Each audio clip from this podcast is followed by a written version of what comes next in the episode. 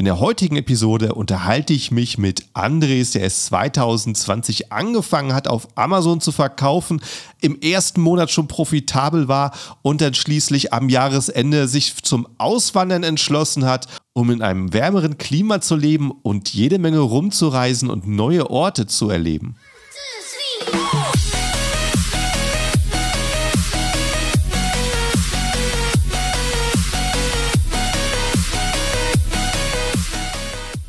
Hallo zusammen und willkommen beim Serious Seller Podcast auf Deutsch. Mein Name ist Markus Mokros und das ist die Show, in der wir alles um Amazon FBA Private Label besprechen, was uns Händler auf Deutsch gesagt ernsthafte Umsätze generiert. Daher auch der Name der Show Serious Seller Podcast auf Deutsch.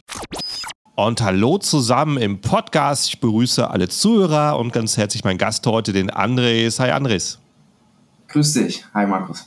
Danke für die ja, Einladung. Schon ja, danke, dass du dabei bist äh, und das erste Mal ein Gast wirklich von einem anderen Kontinent. Äh, erzähl mal kurz, wer du bist, wo du bist, was du so machst. Ich bin äh, der Andres, ich bin gebürtiger Kolumbianer, ähm, habe die letzten fast 17 Jahre in Deutschland gelebt. Ich hab, äh, bin aus, als Austauschschüler dort hingekommen und äh, habe dort mein Abi zu Ende gemacht, studiert, habe da ein bisschen gearbeitet und dann irgendwann mit meinem Amazon-Business gestartet und dann so ähnlich wie du ähm, äh, wollte ich kein, ein bisschen mehr Sonne in meinem Leben haben und habe vor sechs Monaten entschieden, äh, zurück nach Hause äh, zu kommen, äh, nach Kolumbien. Und ja, jetzt bin ich hier und verkaufe in Amazon Deutschland äh, Private Label von Kolumbien aus. Ah, cool, genau. Das wäre auch äh, dann natürlich eine Frage gewesen. Du bist auf dem deutschen Marktplatz, weil du gestartet bist und weil es gut läuft nach wie vor.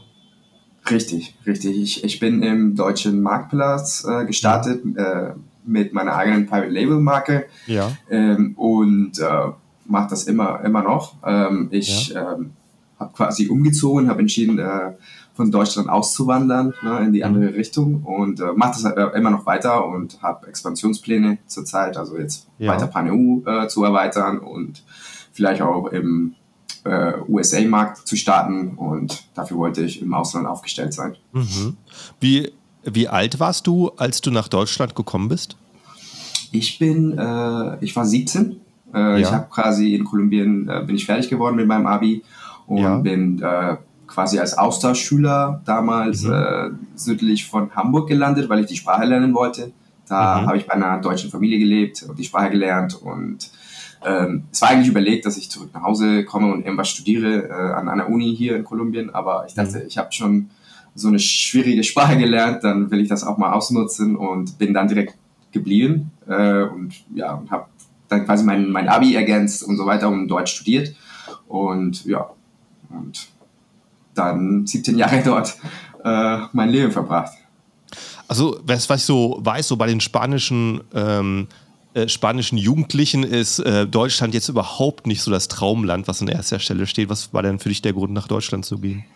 Also äh, damals war das tatsächlich durch Kontakte. Also ähm, mhm. als ich im, im, letzten Jahrgang war, also im Abi-Jahr war hier in Kolumbien, hatte ich viel zu tun mit, äh, mit anderen ähm, Jugendlichen, sage ich mal so, äh, die auf die deutsche Schule gegangen sind in Aha. Kolumbien, auf, auf eine ja. deutsche Schule und habe halt von denen gehört, dass sie halt mehrmals im Jahr in Deutschland waren oder, oder einmal im Jahr, so als Austauschschüler und fand das immer sehr spannend. Ähm, und einfach durch Kontakte. Und äh, nachdem ich Abi gemacht habe, war, hatte ich die Wahl, vielleicht mal ins Ausland zu gehen oder ähm, also meine Eltern haben mir das ermöglicht und, und, und, und ein bisschen gepusht und meinten, hey, nutze das aus, bevor du jetzt irgendein Studium anfängst, also guck dir die Welt ein bisschen an. Und ich dachte, ja, okay, Deutschland, warum nicht? Englisch kann ich schon, also lass uns eine neue Sprache lernen und ja, war einfach so ein cool. bisschen so spontan und dachte, ja, ja. warum nicht, mache ich. Und ja, hat 17 Jahre gedauert. Also es hat mir schon sehr gefallen, also damals, Deutschland, ja. muss ich sagen. Ähm, äh, ich war begeistert, es ist einfach, als, als Jugendlicher hat man andere Chancen, äh, als Student auch dort äh, im Vergleich zu mhm. Kolumbien. Ich, ähm, hier ist man noch ein bisschen, also wenn man hier, wenn ich hier geblieben wäre, wäre ich ein bisschen zu sehr abhängig von meiner Familie. Hier ja. kann man als Student nicht arbeiten. Ähm, du ja. brauchst Unterstützung von, von der Familie, um überhaupt auf die Uni zu gehen. Und das ist in Deutschland zum Glück nicht der Fall gewesen. Ähm, deswegen konnte ich arbeiten. Ich konnte äh, mein eigenes Geld verdienen. Ich konnte machen, was ich wollte und äh, ohne, dass meine Eltern irgendwie sich in mein Leben einmischen. Das ist für, ein, ja. für einen 17-Jähriger schon ganz, ganz cool, sage ich mal so. Und ich glaube, das war der Hauptgrund, warum ich da geblieben bin. Also einfach die Selbstständigkeit hat mir sehr gefallen. Mhm. Ich, äh, ich glaube, das ist sowas wie hier auf äh, Gran Canaria. Die Leute, die kennen das Wort Nebenjob oder Teilzeitjob nicht. Also sowas gibt es nicht. Äh, wenn du anfängst zu arbeiten, hast, hast du einen Job, vorher hast du, gibt es null Angebot so als Student oder so. Weißt ja, ja. Nee, das hat mir, das, äh, das war schon ein, ein bisschen ein Kulturschock, ein positiver ja. Kulturschock ja. für mich, als ich nach Deutschland gekommen bin und, und bei meiner Gastfamilie, ich meine, ich war 17 und für mich in meinem Kopf hat nicht gepasst, dass man als, als, als Jugendlicher einfach arbeiten kann nebenbei und ein bisschen mhm. Taschengeld für sich selbst verdienen kann. Ja. Und äh, meine Gastfamilie, die, das sind, das waren, die sind Unternehmer und äh, die hatten ihre eigenen Firma und meinten, äh, ja. willst du ein bisschen Geld nebenbei verdienen? Damals, das war 2005. Ich glaube, mhm. da habe ich irgendwie 7 Euro die Stunde bekommen, damit ich ja einen Hof fege. Äh, und äh, ich war begeistert. Also ich habe es gern gemacht, habe mir ein Taschengeld äh, verdient und dann am Wochenende mit meinen äh, Schulfreunden in, in, Deutschland quasi halt das ausgegeben und für mich selbst äh, gesorgt, sag ich mal so. Ja. Wo, wo ich vorher zu Hause immer Taschengeld von den Eltern bekommen konnte, um überhaupt irgendwas machen zu können am Wochenende. Ja. Und sowas hat mich begeistert. Dann hast du später aber in Deutschland noch einen äh, normalen Job, einen regulären Job angefangen, oder? Ja, ja, richtig. Also ich habe ähm, ich hab dann, nachdem ich die Sprache konnte, habe ich, bin ich auf einen Studienkolleg gegangen. Das ist quasi ein, eine spezielle Schule für Ausländer, die quasi das äh, Abitur aus dem Heimatland ergänzen wollen, ja. damit sie auf die Uni dürfen in Deutschland. Und ich habe das in Hamburg gemacht. Da bin ich das erste Mal dann alleine äh, quasi weg von der Gastfamilie und ins Wohnheim. Äh, da habe ich ganz viele Jahre gelebt und äh, nebenbei gearbeitet und habe ähm, tatsächlich äh, Ökotrophologie studiert äh, an der HW in Hamburg. Dort äh, danach habe ich direkt den Job bekommen und äh, habe dann fast acht Jahre in, in der Industrie gearbeitet, ähm, quasi für einen, einen deutschen äh, Mittelständler. Ich war der quasi äh, Verkaufsverantwortlicher, äh, Sales Manager für die gesamte Region Südamerika. Das war ein, ein. Exporteur ähm, ja. in der Lebensmittelbranche. Äh, ich bin viel gereist, ähm, die letzten acht Jahre. Ähm, und ja, habe für die, äh, für die Firma Sales gemacht ähm, mhm. in Südamerika. Ne? Ich habe ja. natürlich den Vorteil von der Sprache, ich verstehe die Kultur und bin die letzten Jahre, die Hälfte der Zeit war ich halt in Südamerika und die andere Hälfte war ich in Deutschland.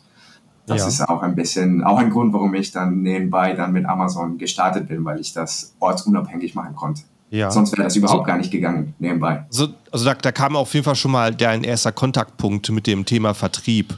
Wie bist du dann auf Amazon selbst gekommen, auf, über Amazon zu verkaufen? Mm, ich, ich war schon immer, ich habe mich schon immer interessiert für Vertrieb, deswegen habe ich auch einen, so einen Job bekommen und, und ja. äh, verfolgt äh, nach dem Studium. Ähm, habe das auch erfolgreich gemacht, habe viel gelernt und ähm, ich lese auch viel und äh, kennst du wahrscheinlich schon von Tim Ferriss das Buch äh, Four Hour Work Week. Ich habe das mal irgendwann 2012 gelesen und fand das ganz interessant, aber damals, als das auf, auf den Markt kam, war das schon sehr experimentell, sage ich mal so. Also ja. es gab kein Amazon, es gab kein, also du musstest, man konnte schon E-Commerce machen, aber mhm. das war, sage ich mal, schon sehr ähm, ja, sehr experimentell. Also äh, man wusste nicht, wie man das anfangen soll. Und deswegen habe ich so ein bisschen, ich fand es interessant, fand es nett, ist so, ja, okay, kann man machen. Ähm, aber ich habe mich irgendwie nicht rangetraut oder daran gesessen, weil, äh, gesetzt, weil es nicht überhaupt nicht gepasst hat in meinem Kopf, wie, wie man sowas auf die Beine bringen kann, dass man irgendwie ortsunabhängig lebt und ja. äh, so wenig arbeitet und E-Commerce betreibt. Und äh, ja, ein paar Jahre später ähm, durch ein Kumpel, ein sehr guter Kumpel von mir. Ähm, ich habe mich mit ihm unterhalten, so über solche Themen, halt Unternehmertum und so weiter. Und er hat mir nebenbei erzählt, dass sein Bruder äh, bei Amazon äh, irgendwie zweimal so viel verdient äh, wie in seinem Hauptjob. Und er hatte einen, einen sehr guten Aha. Hauptjob. Aha. Und da bin ich hellhörig geworden und dachte, ja. okay, das war 2018. Ja. Ähm, und, äh, und dachte, okay, was macht er genau? Und dann hat er ein bisschen erzählt, dass er Amazon FBA macht. Und äh, da hat er damals von, von einem, einem, einem, einem ja, einen Kurs aus den USA, das heißt Amazing Selling Machine. Ich glaube, er war Amazing, Amazing Selling Machine Nummer 3 oder so. Das war 2014 oder so, hat er damit angefangen und hat nebenbei sehr erfolgreich Amazon FBA jahrelang äh, von Deutschland aus in den USA äh, betrieben und mhm. gut verdient. Und ich dachte, okay, das ist doch genau das, was Tim Ferriss im Buch vor ein paar Jahren geschrieben hat. Mhm, yeah. Und ähm, habe mir das genau angeschaut. Ähm, bin aber noch nicht gestartet. Also ich, äh, man glaubt es nicht, wenn man das zum ersten Mal hört meistens. Ne? Und selbst heute, wenn ich das Leuten erzähle, was man so macht, da sagen sie, hey, wie, du verkaufst und importierst aus China und verkaufst es in Deutschland und bist ja. aber hier und wie geht das? Ja. Und äh, ich habe ein bisschen recherchiert und ähm, aber es war zu dem Zeitpunkt so, dass ich gerade ähm, meinen Job gewechselt hatte und mhm. sehr, sehr viel äh, Verantwortung bekommen hatte in, meinem, in, meiner neuen Firma und sehr mhm. viel reisen musste. Und wie es halt so oft so ist, äh, man äh, legt so die, die Pläne beiseite für, für, die, für Pläne von anderen Leuten. Das habe ich dann ja. fälschlich, fälschlicherweise gemacht. Aber es war okay. Ähm, und dann, ähm, als, die, als die Pandemie angefangen hat und man nicht mehr reisen konnte, 2020, Anfang 2020, konnte ich gar nicht mehr reisen. Und die Hälfte meiner Zeit äh, im Job war halt Reisen. Deswegen hatte ich plötzlich sehr viel Zeit und äh, sagte zu mir, okay, jetzt hast du aber wirklich keine Ausreden mehr, äh, nebenbei irgendwas zu starten und habe mir das nochmal angeguckt mit dem Amazon FBA. Habe äh, Anfang 2020 sehr viele Kurse gemacht online. Also ich habe wirklich viel Zeit investiert in erstmal mich zu informieren und zu lernen, wie das richtig geht.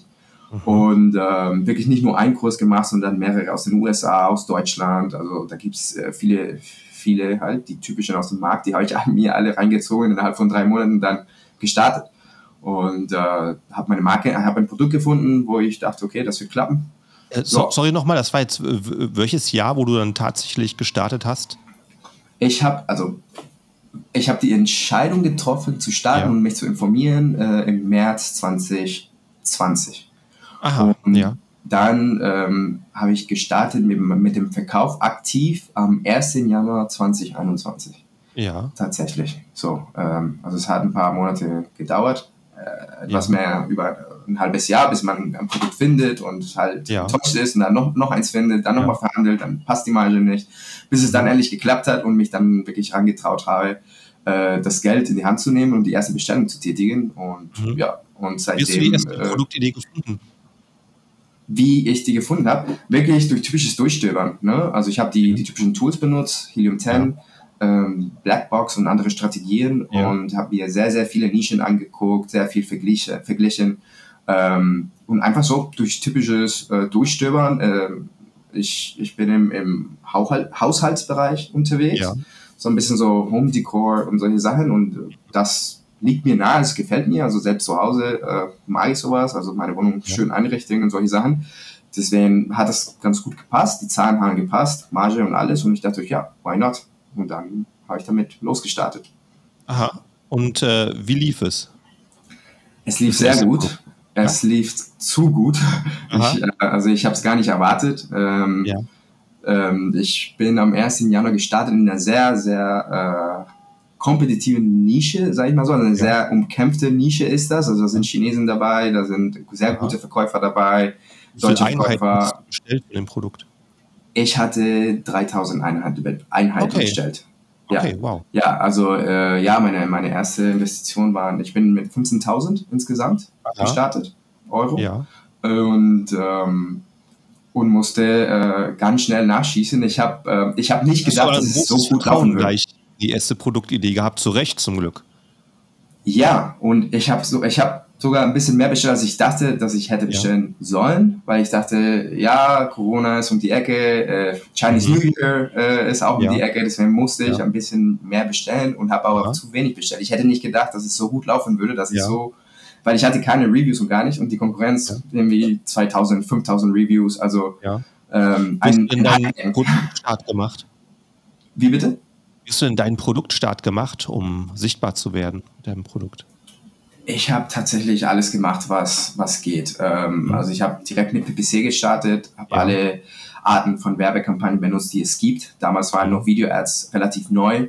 Also ich ja. hatte ich hatte ein Video in meinem Listing, ich hatte ein, ein mhm. sehr, sehr professionell, äh, sage ich mal, gedrehten Video, gedrehtes Video. Ja. Ähm, und äh, das, ja, das typische, der typische Launch. Also ich habe ähm, ich habe mir es gibt Leute, die machen halt so, so eine stufenweise äh, Keywords äh, erobern, sage ich mal so, um sich mhm. hochzuranken.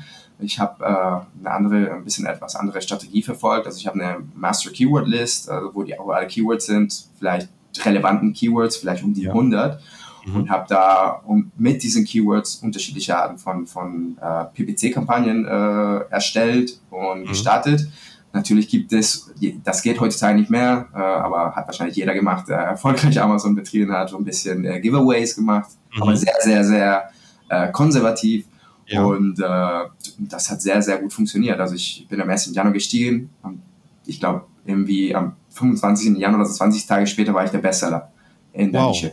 Wow. Ja, das war, das habe ich damit nicht gerechnet und dementsprechend ja. habe ich einen Schock bekommen, als plötzlich so die erste Bestellung, der erste Tag waren irgendwie zwei, zwei Verkäufe, der nächste Tag vier Verkäufe, ja. der nächste Tag irgendwie zehn und dann dachte ich, okay, okay, es läuft, gut, freut mich und plötzlich ist das exponentiell gestiegen. Ich glaube, beim du, Höhepunkt. Hast du ein Produkt gehabt, was sich von den anderen stark abgesetzt hat im Design? Äh, nicht, nee, nicht wirklich. Ähm, also ich habe das, das Rad nicht neu erfunden. Ich ja. habe ein Produkt äh, gefunden, was sich schon gut verkauft seit Jahren, ja. Äh, ja. was immer wieder gebraucht wird, auch im Haushalt.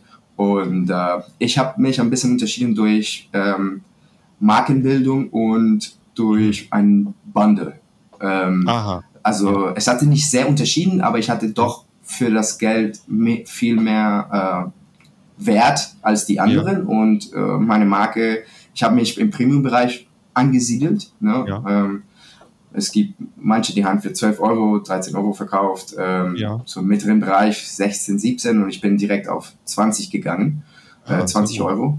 Ähm, durch mein Bundle konnte ich mir das leisten und ja. es hat sich ganz gut verkauft. Also ich habe ja. halt identifiziert, was die Leute wollten, durch Reviews und so weiter und äh, so ein bisschen kombiniert, was, was die anderen Verkäufer machen und halt mein, eigen, mein eigenes Bundle gemacht und es hat mhm. geklappt. Und äh, warst du dann ausverkauft, als es so gut steht? Ja, ja, leider, leider. Ich, ähm, wie gesagt, ich hatte äh, am 1. Januar gestartet, am 10. Februar bin ich out of stock gegangen. Ich glaube, im Höhepunkt hatte ich irgendwie 150 Sales am Tag. Ja. Ähm, und äh, ich habe gar nicht damit gerechnet. Ich habe, ähm, als es so gut lief, habe ich irgendwie Mitte Januar noch panisch. Äh, ich hatte schon eigentlich nachbestellt. Das, ist, das ja. Risiko sollte niemand eingehen. Ähm, aber ich wusste durch Chinese New Year, dass die 3000 nicht reichen würden. Mhm. Dementsprechend habe ich mal, zum Beispiel meine Bestellung habe ich meinetwegen im September 2020 gemacht. Äh, ich musste meine nächste Bestellung schon ähm, im Dezember machen, damit ich rechtzeitig ja. irgendwann im März äh, den Nachschub bekomme und ja. ich von Chinese New Year äh, beeinträchtigt werde. Ja. Ähm, ich hatte leider Probleme, Produktionsprobleme im Januar mit der zweiten Bestellung. Die war ein bisschen größer, das waren äh, viereinhalb 1000 Stück dann gleich. Mhm. Also ich habe tatsächlich dann, bevor ich angefangen habe zu verkaufen, 7.500 Stück verkauft, äh, gekauft. Aha, wow. bestellt. Wie, wie, ist ne? das, also, wie ist das, ähm, hast du das Kapital schon zusammengespart gehabt oder musst ja, du dir das ja. irgendwie besorgen? Mhm. Ich, hatte, ich hatte das Kapital schon gespart. Ich habe, ja. ja. wie gesagt, ich war schon ähm, acht Jahre im, im, in der Industrie und konnte ein bisschen beiseite legen äh, für solche Fälle und äh, dann später habe ich noch ein bisschen Kapital geholt von der Bank, aber nicht viel. Einfach mal, um einen Puffer zu haben, weil der Wachstum einfach äh, da war. Ähm, und mein ja. Forecast hat gezeigt, dass ich mehr Kapital brauchen würde. Deswegen habe ich ja. dann später noch mal ein bisschen geholt, aber hauptsächlich äh, mich selbst finanziert anfangs. Ja, es interessiert wahrscheinlich auch die einen oder anderen ähm, das Thema Bank. Äh, was für einen Weg bist du da gegangen? Hast du dann Privatkredit aufgenommen oder war das gewerbliches für Ware?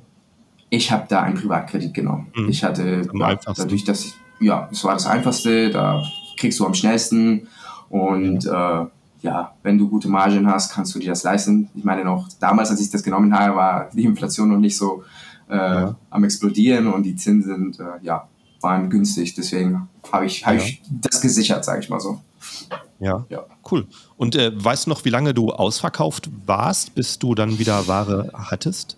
Ich war zwei Monate ausverkauft. Ähm, ich hatte nämlich im Januar hatte ich, ich mache meine äh, Inspektion äh, immer mhm. vor jeder, jeder ähm, ja, bei jedem Einkauf. Und da ist immer schief gelaufen. Ich habe das rechtzeitig gemerkt, weil ich eine Zwischeninspektion gemacht habe. Mhm. Ähm, ich habe nicht auf, bis zum Schluss gewartet zum Glück und habe gemerkt, dass äh, von den, die hatten schon irgendwie 30 Prozent hergestellt und davon war 50 Prozent beschädigt.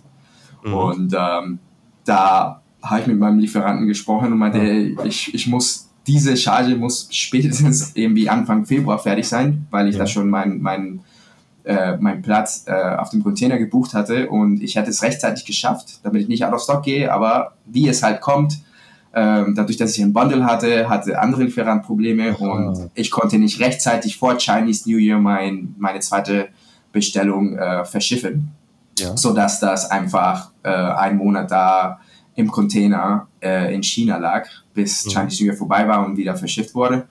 Das heißt, ich bin am 10. Februar of stock gegangen und dann irgendwann äh, Mitte April nochmal gestartet äh, wieder. Mhm. Ja. Cool. Genau. Und äh, wie, wie war dann deine Erfahrung? Als Meine Erfahrung? Als du es äh, wieder im Lager hattest, wie gingen die Sales weiter? Hast du einen starken Abbruch gemerkt? Ging es genauso weiter? Ging es besser weiter? Es ging ähm, nicht genauso weiter. Also ich war natürlich kein Bestseller mehr. Ähm. Und äh, in der Zwischenzeit ist noch mehr Konkurrenz eingestiegen, die Aha. ein bisschen Probleme gemacht hat. Ja. Ähm, es war nämlich so, als ich äh, gelauncht bin, hatte ich das Glück äh, und habe das so getimt, dass man der, der, einer der, der Bestverkäufer out of stock gegangen äh, mhm. war. Mhm. Das heißt, ich mhm. habe die Chance ausgenutzt. Das hat mir natürlich beim Ranking geholfen. Ähm, ja. Nicht so viel PPC, PPC und alles auszu äh, Geld auszugehen dafür. Beim zweiten Mal war er schon wieder auf dem Markt. Das heißt, ich musste ein bisschen mich wieder hochkämpfen. Ähm, ich hatte äh, eine zweite Variante dann nochmal von meinem ja. Produkt, ne? also nochmal ergänzt, eine andere Größe. Und das hat mir irgendwie geholfen. Also, äh, weil dann doch mehr Leute, ich habe doch ein bisschen mehr vom Markt genommen. Also, ja. ich habe die Leute dann angesprochen, die, die, die, das größte Produkt wollten. Das hat mir ein bisschen geholfen. Ähm, ich, ich bin nicht direkt wieder äh, Bestseller geworden, aber ich bin wieder relativ schnell, ich, innerhalb von zwei Wochen, im, innerhalb von, von den ersten drei Plätzen äh, gelandet und das war schon ganz zufriedenstellend dafür, dass ich, dass ich zwei Monate out Stock war. Ja. Das, äh, jetzt hast du schon einen ähm, Punkt angesprochen, wollte ich dich sowieso darauf fragen.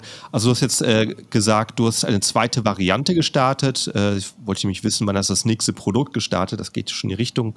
Ist ja so erstmal dafür entschieden eine zwei, zweite Variante zu haben äh, vom gleichen Produkt. Wann hast du das äh, nächste wirkliche Produkt dann gestartet? Ich habe äh, noch kein zweites Produkt. Ich habe tatsächlich ah, okay. immer noch äh, nur zwei SKUs. Ja. Ähm, ich habe aber natürlich äh, schon welche in Planung. Ähm, ja. Ich habe mich bewusst dafür entschieden, nicht mehr zu wachsen, weil ich wusste, dass ich auswandern wollte. Ja. Und äh, dementsprechend auch umfirmieren und so weiter und ah. einfach von der Logistik her ah, und strategisch ja. wollte ich nicht so viel wachsen mit diesem mit dieser Marke und mit diesem Unternehmen, Hattest sondern warten, bis ich im Ausland bin. Ja, was für eine Firmierung hattest du in Deutschland? War es eine Gewerbeanmeldung oder GmbH? Ich, ich war äh, ein Einzelunternehmer, ja. Einzelunternehmer, also, ja. Genau, okay. Einzelunternehmer. Und äh, jetzt musst du natürlich mit dem Umzug äh, in äh, Kolumbien, wo du jetzt bist, ein, eine Firma anmelden. Äh, richtig. Ähm, ich ich habe hier in Kolumbien noch äh, keine Firma äh, angemeldet, sondern tatsächlich ja. mein, mein, mein Gewerbe äh, geschlossen in Deutschland und ja. ich habe in Estland gegründet. Ähm, ah, in Estland, okay, ja. Richtig, das habe ich dann gemacht. Äh, da ja. ist jetzt meine neue Firma und von dort kann ich, also ich bin äh, tatsächlich gerade dabei, ähm, alles umzuziehen. Ja. Ähm, quasi mein, mein Seller-Account und so weiter, das ist alles, äh, dauert immer, zieht sich in die Länge. Ja, also ja. Da erkältet sich Amazon sehr schnell bei diesen, bei diesen Wechseln, vor allem wenn es ja. äh, irgendwie von einem Land in das andere ist und, ja. und so weiter. Also da habe ich äh, sehr viele Erfahrungen machen müssen und ja. ich, äh, Probleme und Stolper, Stolpersteine, aber ich bin dabei, es klappt. Es und, viel, äh, viel Papierkram, was du an Nachweise bringen musst, oder? Richtig, richtig. Und wenn man irgendwie international aufgestellt ist, ist alles ein bisschen ja. schwieriger, weil dann hast du halt, dann bist du dort angemeldet und dann mhm. hast du aber einen, einen, europäischen Pass, aber deine Firma ist in einem ja. anderen Land und du willst aber ah. in Deutschland verkaufen und das macht, Aha, macht alles ja. ein bisschen komplexer, aber es ist machbar und es lohnt sich, wenn man da sich durchboxt. Mhm, sehr gut. Ja, ist auch schon mal eine gute Erfahrung. Ich denke, viele Amazon-Verkäufer starten das auch ähm, mit dem Hintergedanken, mal mehr zu reisen oder vielleicht sogar auszuwandern äh, nicht mehr da gebunden zu sein, wo ihr Arbeitsplatz ist. Und sicherlich auch interessant zu hören, dass es möglich ist. Amazon ist darauf auf jeden Fall vorbereitet, aber die müssen einfach sehr viele äh, rechtliche Dinge abklären. Richtig, richtig. Leider so, ja. Okay, und äh, gut, schön. Hast du also dich erstmal äh, darauf konzentriert, aus deinem ersten Produkt so das Maximum rauszuholen. Und du sagst, du hast schon ein paar Ideen. Sind die in der gleichen Nische oder ähm, gehst du in ganz andere Nischen? Äh, ich bleibe in der gleichen Nische, weil meine Marke ja. sich alles so um den Haushalt dreht. Und ja. das ist ein, das Einfachste, das passt einfach zu, meinem, äh, Mar zu meiner Marke. Und ja. ähm, ich bin aber, also ich verfolge die Strategie von Expansion, äh, äh, Marktexpansion anstatt Produktexpansion. Also man kann halt mehrere Produkte finden vielleicht und sich so aufstellen oder man kann halt sein Produkt nehmen, was, man, was sich schon gut verkauft und halt in andere Märkte gehen und das ist für mich quasi die, die einfachste Variante oder die, die ich verfolgen möchte. Das hat welche Vorteile für mich. Ich habe größere Einkaufsmengen, ähm, die ich bestellen kann, weil ich dann nicht nur in Deutschland verkaufe, sondern halt Pan-EU. Da hat man mhm. direkt 50 Prozent mehr in meinem Fall äh, Sales äh, und ja. mein Produkt verkauft sich auch in den USA. Von daher wäre der nächste, der nächste Schritt dann auch in den USA zu starten, ohne dass ja. ich ein neues Produkt entwickeln muss, ohne dass ich das machen muss. Das hat natürlich Risiken mit sich, aber auch Vorteile. Ne? Ähm, und ich habe mich dafür entschieden und das verfolge ich jetzt und einfach das Maximale raussuchen aus diesem einen Produkt äh, und dann, dann kann ich weiterschauen. Natürlich gucke ich nebenbei und habe schon andere in den Startlöchern, aber erstmal expandieren und dann andere Sachen äh, launchen. Ja, cool. Mit meinem äh, letzten äh, Gast hier im Podcast, äh, der hatte so nach einem Jahr gemerkt, dass es halt gut läuft, dass er viel Umsatz macht, aber er macht Minus, weil er so viel für Werbung ausgegeben hat. Äh, wie wie lief es denn bei dir im, im ersten Jahr? Warst du gleich profitabel? Ja, zum Glück, ich war im ersten Monat profitabel und habe Break-Even oh, wow. gehabt. Äh, ja, wow. äh, ich habe sehr gut, gut laufende Kampagnen aufgestellt. Ja. Ich muss auch sagen, ich habe mich dafür vorbereitet. Also ich habe extra, also zusätzlich zum typischen Amazon-Kurs äh, oder wie auch immer, habe speziell einen, einen Kurs abgeschlossen für PPC, ähm, bevor ich gestartet bin. Und Aha. das hat mir sehr viel geholfen. Also ich, äh, ja. ich war, ich hatte einen Akkus von irgendwie zwischen 20 und 30 direkt im ersten mhm. Monat, also beim Launch und hatte einen, einen Tacos von zwischen 10, 8 und 12, sage ich mal so, ja. Ähm, direkt im ersten Monat. Also ich war auch mit PPC direkt profitabel. Okay, ja, das, äh, PPC ist das, was dir einfach alles ermöglicht, schnell zu wachsen und ähm, ähm, aber auch schnell alles brechen kann, wenn du es nicht im Griff hast und die Kosten explodieren. Ja. Ich habe äh, äh, ich habe ja einen YouTube-Kanal hier in Deutschland und da lese ich ab und zu schon mal so wirklich von den absoluten Anfängern so die Frage, kann man Amazon auch starten, ohne Geld für Werbung auszugeben? So, die sehen es einfach nach nur nach einem Posten, was den Geld kostet, ohne jetzt zu sehen, das Potenzial da drin, was Geld bringt. Aber da war dir gleich klar, dass äh, PPC der Schlüssel ist. Ja, für mich war das klar. Ich meine, Amazon äh, geht immer mehr in die Richtung ähm, Pay to Play. Also ohne PPC geht gar nichts mehr äh, zumindest im, im, im Private Label Bereich mit deiner eigenen Marke. Wenn man natürlich Wholesale macht oder halt äh, Sachen verkauft von bekannten Marken, dann braucht man vielleicht kein PPC schalten, aber wenn du ein Pri Private Label Seller bist, dann kommst du nicht drum herum, wirklich dich intensiv damit auseinanderzusetzen, wenn du erfolgreich sein willst. Ja. Und äh, machst du jetzt Amazon hauptberuflich inzwischen? Ja, ich, ich mache, äh, ich habe jetzt äh, den Sprung gemacht. Also ich habe meinen mein Job bis also mein, mein Angestelltenverhältnis bis Dezember letzten Jahres gemacht. Ja. Da, ich habe da rechtzeitig dann gekündigt und ja. ähm, quasi ja, als Quereinsteiger mache ich jetzt äh, E-Commerce Vollzeit ähm, bin aber nicht nur Verkäufer, sondern mache auch nebenbei ein bisschen Beratung äh, für Privatleute, so eine Art Coaching. Ähm, aber das mache ich ein bisschen als, als Hobby, einfach mal, um, ja. um, um am Ball zu bleiben und wirklich, ja. ähm, weil das ist der, der Markt verändert sich so schnell, äh, ja. dass man quasi man muss sich durchgehend äh, auch machen und äh, sich immer wieder auseinandersetzen mit den Neuigkeiten, auch, auch als Anfänger. Und ja. deswegen mache ich nebenbei ein bisschen Coaching und äh, berate aber auch Unternehmen, also Hersteller äh, in Südamerika, die äh, im Amazon, bei Amazon verkaufen wollen. Das, ist, das mache ich jetzt auch. Ja, ja, es ist ja ein sehr großer Markt. Es sind ja sehr viele, die wissen, dass sie es müssen, aber noch nicht vorbereitet sind. Richtig. Eine sehr gute Idee. Wann, ähm, wann hast du denn gekündigt? Äh, war das zeitgleich mit deinem Umzug? Oder ja, ja, ja, also ich habe, ähm, mir war das klar, dass ich dann, wenn das gut läuft, ich das ausnutzen würde, um quasi ein bisschen, ähm, ein bisschen zu reisen äh, ja. und neue Sachen äh, auszuprobieren. Ich, letztendlich bin ich die letzten acht Jahre gereist. Ich war die Hälfte der Zeit in Südamerika und die andere Hälfte Aha. in Deutschland und, und wollte ja. aber diese Möglichkeit weiterhin haben, ohne dass ich halt für ein Unternehmen arbeite, äh, der mich auf Reisen schickt, sondern weil ich ja. selber auf Reisen, auf Reisen gehen will. Und ähm, deswegen ähm, wusste ich, wenn es läuft, dann muss ich mich so aufstellen und alles so planen, dass ich äh, kündige und rechtzeitig äh, ja. auswandere und quasi mich in Deutschland abmelde. Äh, das auch aus strategischen Gründen. Also ich, äh, ich mein, mein, mein Unternehmen ist so schnell gewachsen, dass ich quasi jetzt oder nie aus, äh, aus Deutschland raus musste, wenn ich, wenn ich ja. mich nicht sehr komplizieren wollte Aha, mit äh, bestimmten ja. steuerlichen Themen. Und deswegen habe ich gesagt, okay, ich darf nur bis Ende 21 das Ganze hier machen und da muss ich einen klaren Cut machen. Ja. Ähm, ich habe versucht, äh, weiterhin mit meinem Unternehmen einen Deal auszumachen, aber es hat nicht geklappt, einfach aus, aus logistischen Gründen. Und deswegen ja. habe ich gesagt, okay, ich entscheide mich für, für meine Selbstständigkeit.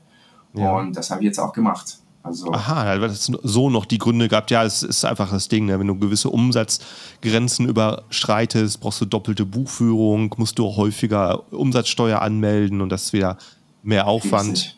Ne, äh, das war dann so der Druck. Äh, war das denn für dich früher schon ein Ziel, äh, wieder auszuwandern? Ja, ähm, mhm. definitiv. Also wie gesagt, ich ja. wusste, ich wusste, wenn das funktioniert mit Amazon FBA, wird mir das ermöglichen, das von überall ja. äh, zu betreiben. Und dementsprechend habe ich parallel, also als ich angefangen habe, mich zu informieren über Amazon und wie das geht mhm. und mein Produkt entwickelt, habe ich parallel nochmal sehr viel, viel Zeit investiert, ja. äh, herauszufinden, wie ich dann später, wenn es laufen sollte, wie ich dann hier äh, umfirmieren kann, was ist die beste ja. Wahl, wenn ich im Ausland lebe und so weiter. Und äh, habe mich dann für Estland entschieden. Das war für mein Setup die, ja. das beste Land.